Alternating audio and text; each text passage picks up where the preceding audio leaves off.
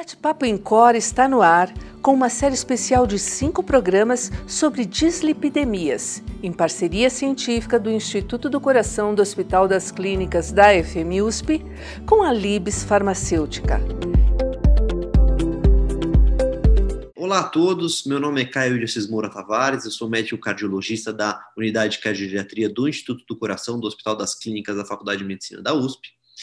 E ao longo deste programa de hoje, falaremos sobre a prevenção de aterosclerose em portadores de diabetes mellitus. E eu tenho aqui para fazer essa discussão o prazer de receber o Dr. Márcio Minami, que é médico assistente da unidade de aqui também do Instituto do Coração, e ele vai abordar esse tema que é tão relevante para a prática clínica, da, autoassociação de doença aterosclerótica e diabetes. Olá, Márcio, bem-vindo ao nosso bate-papo. É um prazer enorme ter você aqui com a gente. E a gente vai abordar hoje a importância dessa associação entre diabetes e aterosclerose. A gente sabe, é, acho que a comunidade médica ficou muito atenta sobre essa associação desde que a publicação de estudos de coorte relacionando o diabetes, o impacto da diabetes na doença arterial coronária, que teria um peso importante tão quanto o infarto prévio, né, no estudo da Finlândia de 1998. E a gente vai ter aqui um especialista, é, que é o Dr. Márcio, para destrinchar um pouco esse assunto para a gente. E eu queria já começar com uma pergunta ampla para você, Márcio. Por que, que os diabéticos já são caracterizados como alto risco? O que, que eles têm de peculiar na fisiopatologia da aterosclerose? Qual é a relevância disso para o desenvolvimento de doença? Agradeço o convite, Caio. Acho que, assim, em primeiro lugar, é um, é um tema de grande relevância, né? Porque o diabetes, a prevalência do diabetes, da obesidade, tem aumentado na nossa população, não só no Brasil, mas no mundo inteiro. Essa prevalência vem subindo é, de década em década. Então, a, o tratamento do diabetes, a prevenção das complicações do diabetes é de grande importância. Né? E a questão dessa associação né, do diabetes com doença macrovascular, ela foi realmente muito debatida nesse estudo que você mencionou, é, de 98, do Hafner, em que ele mostrou em que a, a prevalência né, de doença, de evento cardiovascular no diabético era similar à de um paciente não diabético, mas com doença coronária prévia.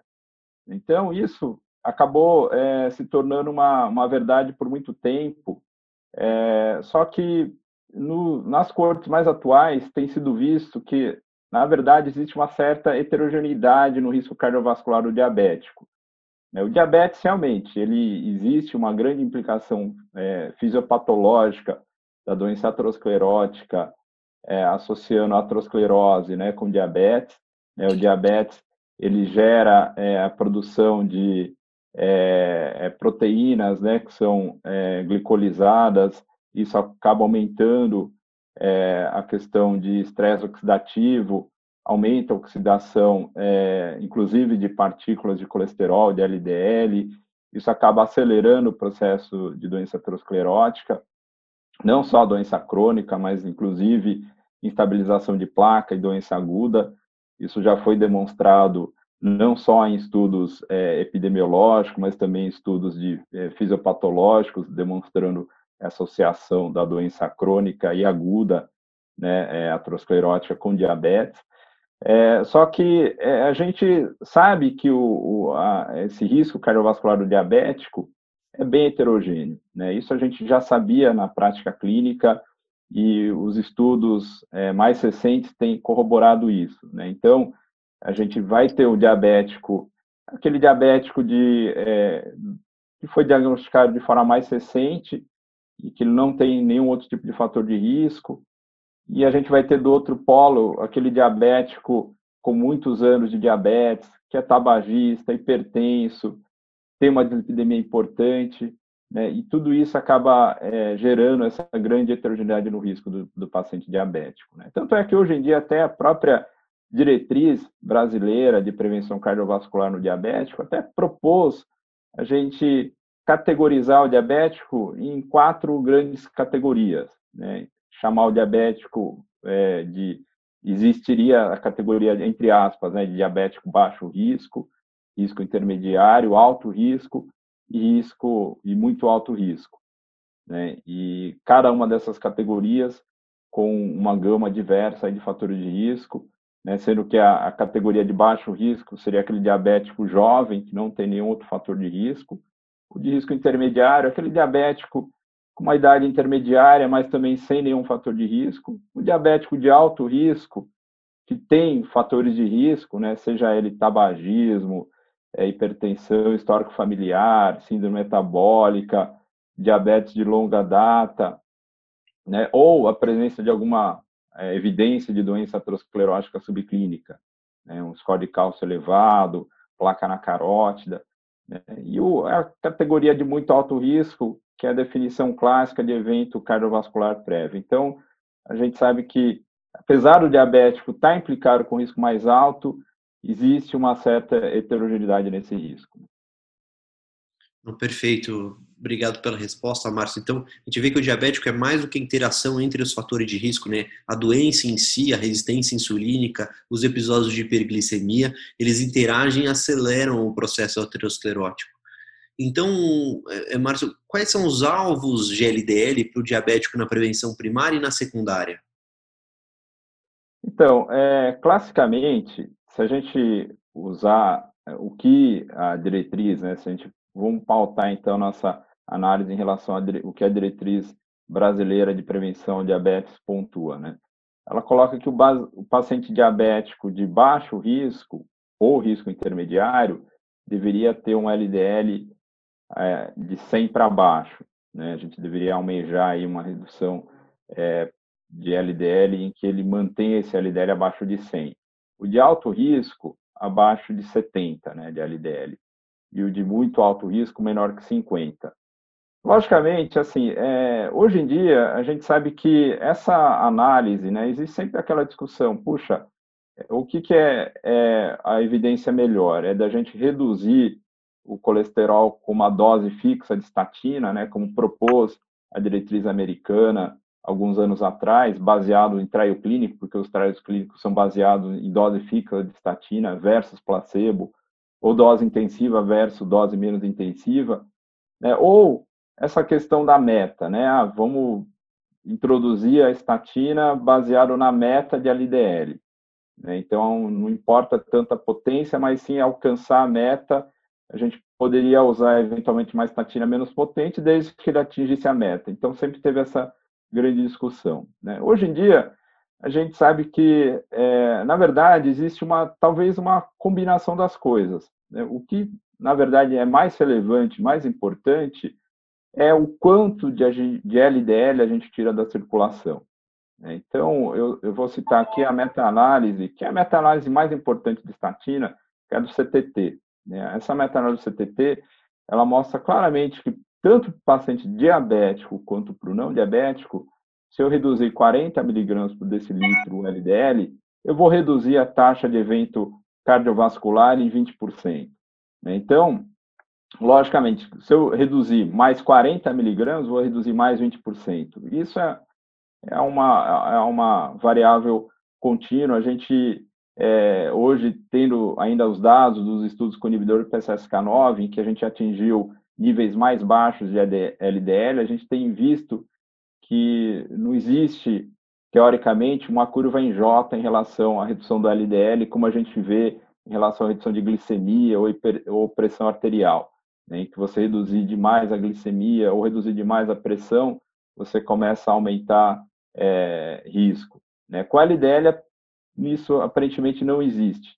Né? Então, o que eu diria é, se o paciente, quanto maior o risco é, do seu paciente diabético é, procure reduções mais intensivas do LDL, né? Não propriamente, eventualmente, ah, vou dar uma dose fixa de estatina ou é, tanto em meta, mas uma redução é, de LDL proporcional ao risco desse indivíduo. Né?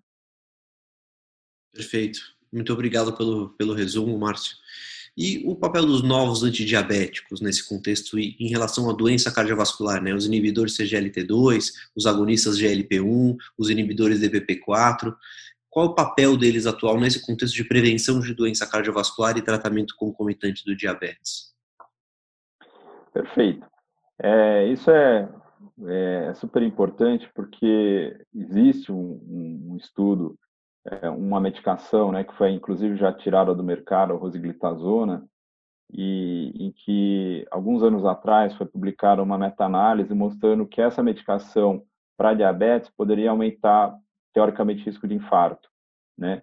É, a gente não vai discutir a questão metodológica da meta-análise, né? Existe alguma série de limitações em relação a ela, mas a grande talvez é, importância desse estudo foi que a partir daí o FDA é, colocou como necessário que todo toda droga para tratamento do diabetes passasse por um estudo de segurança cardiovascular. E a partir de então que a gente começou a observar é, que novas medicações para tratamento do diabetes teriam potencial de redução de risco é, cardiovascular. Aí nesse contexto se encaixa, né, os inibidores SGLT2, os análogos GLP-1. É, hoje em dia a gente tem muita evidência de que é, os inibidores da SGLT2 têm uma um potencial em reduzir evento cardiovascular, em particular insuficiência cardíaca. Né? Tanto é que é, as diretrizes até apontam para, se o paciente for diabético, ter insuficiência cardíaca, você dá preferência para esse tipo de medicação, né? enquanto os análogos GLP-1 demonstram uma redução aparentemente de é, evento aterosclerótico, e, e, as diretrizes apontam também para esse sentido de se o paciente for portador de doença aterosclerótica, você é, poder dar preferência para esse tipo de medicação, né, o, o análogo GLP-1. Né. Os inibidores de PP4 são medicações que eu considero assim é, boas para controle glicêmico, porém, infelizmente, assim, elas não demonstraram redução de evento cardiovascular. Inclusive, é, existe até uma pequena evidência de que ela poderia eventualmente aumentar a hospitalização por insuficiência cardíaca. Né? Então, no contexto de um paciente de alto risco cardiovascular ou de prevenção secundária, é uma medicação que é, perderia espaço. Né? Então, se o paciente for portador de muitos fatores de risco é, ou já de doença estabelecida, a gente daria preferência ou por inibidor da SGLT2 ou análogo GLP-1. Perfeito, Márcio. Muito obrigado pelos comentários. E indo para um outro foco, agora a gente tem falado muito da redução do risco residual aterosclerótico e uma associação grande entre o paciente que tem diabetes e o risco residual inflamatório. Sobre esse ponto de vista, a gente também tem novas opções terapêuticas. Como que a gente está nesse sentido? Já tem indicação de começar terapêutica para redução de risco inflamatório no diabético? A gente já tem evidência para isso? Perfeito. Acho que a questão inflamatória é muito importante porque o cerne da doença aterosclerótica é a questão inflamatória. Né? A aterosclerose é uma doença inflamatória da parede da artéria, então haveria muito sentido em a gente tratar a inflamação e reduzir doença aterosclerótica. Né? E talvez o, estudo que trouxe um certo divisor de águas entre é, se realmente tratar a inflamação traria benefício foi o estudo Cantus, que ele demonstrou é, de forma bem interessante com a medicação com propriedade anti-inflamatória é, se traduz em redução de evento aterosclerótico. Então, é, inclusive nos pacientes diabéticos do Cantus, né, os pacientes diabéticos do Cantus também apresentaram redução de evento aterosclerótico com o canakinumab. É, porém, infelizmente, o, o canakinumab é uma medicação de custo altíssimo que, que é, acaba invi inviabilizando o seu uso rotineiro na nossa prática clínica. É, hoje em dia, talvez a medicação de baixo custo, que talvez traga algum tipo de é, benefício em redução de evento aterosclerótico no diabético, é a colchicina. A gente, então, teve aí apresentação, publicação dos últimos estudos com colchicina né, na vigência assim, do pós-infarto, doença coronária crônica, demonstrando um benefício dessa classe de medicação com propriedade anti-inflamatória e o que a gente está esperando, na verdade, são estudos específicos mais na população diabética com a colchicina. Então, talvez a gente tenha isso no futuro. Mas, logicamente, assim, a gente, além da questão inflamatória, a gente teria que lembrar do risco residual associado às outras questões, né? o colesterol não HDL, o HDL mais baixo, a, o triglicéridos elevado, a questão da, da lipoproteína A aumentada, né? ainda mais atualmente que a gente está é, tendo estudo com medicação é, visando a redução da lipoproteína A. Então, essas questões também são de extrema importância no manejo do risco residual do diabético. Perfeito. Muito obrigado. E, e do ponto de vista prático, Márcio, muitas vezes a gente, a gente, sabe que tem uma associação entre o diabetes não compensado e a hipertrigliceridemia. Mas assumindo que o diabetes não seja um problema, que o diabetes esteja compensado, as glicemias estejam no alvo, a glicada esteja no alvo, muitas vezes esse paciente diabético ele permanece com uma hipertrigliceridemia. Quando que eu tenho que, primeiro, iniciar uma terapêutica focada na redução dos triglicérides, com uma terapêutica específica, como por exemplo um fibrato, ou primeiro eu otimizo, chego na dose máxima da estatina para depois associar o fibrato? Como que eu manejo esse paciente na prática? E em dois cenários diferentes, um com ele estando com a redução esperada da LDL para o risco cardiovascular dele e um outro cenário que ele ainda não estivesse. Como você manejaria a hipertrina na sua prática clínica? Perfeito, Caio. Acho que essa é uma pergunta super importante porque eh, a gente observa isso com bastante frequência. Acho que a primeira questão é o nível do triglicérides. Né? Se o triglicérides for extremamente alto, maior que 500, maior que 1000, em que o risco de pancreatite é muito elevado, obviamente a gente vai focar aí, inicialmente no tratamento da hipertri, visando redução de risco de pancreatite. Mas, assim, na prática, a gente observa que esses casos são menos frequentes. A maior frequência são aqueles pacientes diabéticos que têm aqueles níveis de triglicéridos intermediário, entre 200 a 500. Nesse tipo de paciente, assim, a sempre a abordagem inicial vai ser com o uso da estatina. Tudo que a gente fizer depois vai ser visando redução de risco sobre o que a estatina já oferece. Tanto é que os estudos atuais de tratamentos para hipertrigliceridemia no paciente diabético são já em pacientes de uso de estatina. Então, a gente tem, por exemplo, o estudo REDUCE, mostrando redução é, de triglicéridos com um tipo específico de ômega 3, o EPA, né, que, que traduziu em redução de evento é, aterosclerótico. Obviamente que a redução observada no REDUCE de 25% foi muito aquém é, do esperado para a redução de triglicéridos observado nesse estudo. Hoje em dia está em andamento um estudo chamado Prominent, que é um estudo feito em diabético, é, maioria, 80% com doença aterosclerótica prévia, é, em que a gente está tentando demonstrar se a redução adicional de triglicéridos com o uso do pemafibrato, que apesar do nome pemafibrato, ele não é um fibrato clássico, é um, um agonista piparalfa-gama, é, se é em paciente já em uso de estatina a dose intensiva, se essa redução adicional de triglicéridos vai trazer benefício. É, tudo indica que sim. A gente espera que o, o Prominent tenha um resultado positivo, mas a gente ainda não tem uma evidência clara de que reduzir triglicéridos no paciente diabético que já está usando estatina, ele realmente vai ter um benefício de redução de evento cardiovascular. Então, a gente está esperando o resultado desse estudo para realmente pontuar isso como é, algo real. Perfeito. Muito obrigado. E uma outra última pergunta, Marcos. Muitas vezes o paciente que é diabético, ele vem acompanhado de outras coisas, ele vem com uma síndrome metabólica, HDL baixo, obesidade, sedentarismo.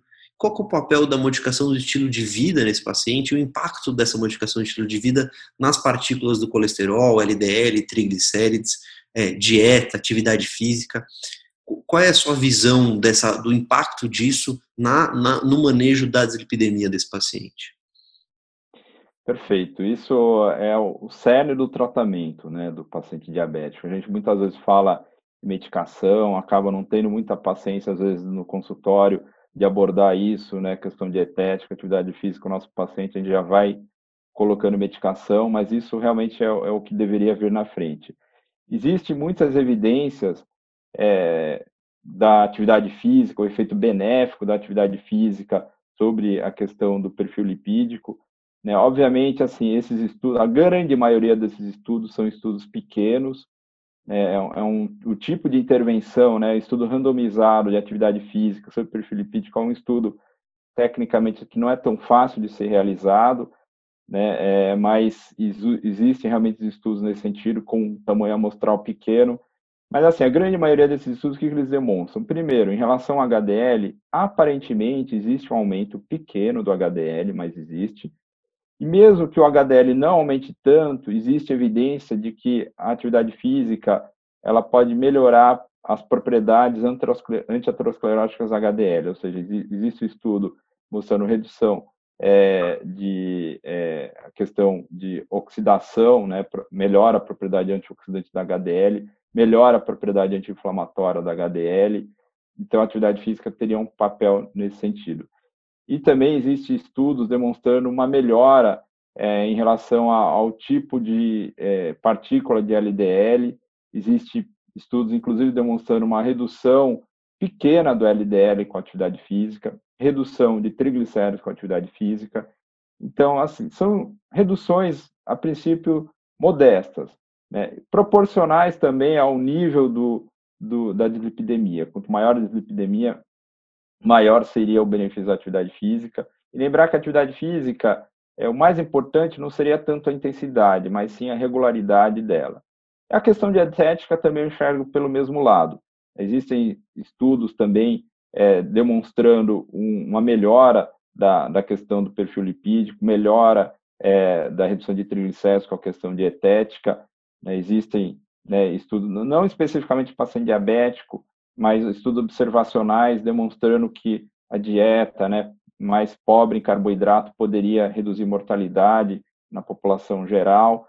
Né, estudo de intervenção com dieta é, demonstrando benefício cardiovascular também. A questão aqui, eu estou me referindo à questão da dieta do Mediterrâneo, que existe tudo é, randomizado nesse sentido também. É, muito bem. Do, de uma maneira global, né, dieta, atividade, elas vão ter um benefício em prevenção de aterosclerose, independente do, da redução de se vão mexer nas partículas de colesterol. Mas como você salientou bem, Márcio, é, eu tive essa impressão e é essa a minha impressão clínica que elas mexem pouco no LDL, abaixam um pouco os triglicéridos e aumentam um pouco o HDL, mas o benefício delas independe desse impacto em partículas do colesterol. É, o importante é o paciente ter um estilo de vida saudável, como você disse, que é o, é o cerne da questão. É, então, muito obrigado, doutor Márcio. Queria ver, saber se tem mais algum comentário. Eu que agradeço, obrigado pela oportunidade. E acho que a grande mensagem é essa, né? A gente procurar identificar os fatores de risco do nosso paciente diabético e tratar esses fatores de risco de forma mais intensiva possível, né, e lembrar que realmente essa questão do, da modificação de estilo de vida é o ponto aí talvez principal que vai vir antes de qualquer tipo de terapia medicamentosa, né, é, tudo vai ser é, vai ser construído depois desse tipo de intervenção, a intervenção não medicamentosa. Perfeito. Então, muito obrigado, Márcio, contribuições excelentes, como sempre. Eu gostaria de encerrar mais esse episódio do Bate-Papo. Nos vemos no próximo episódio.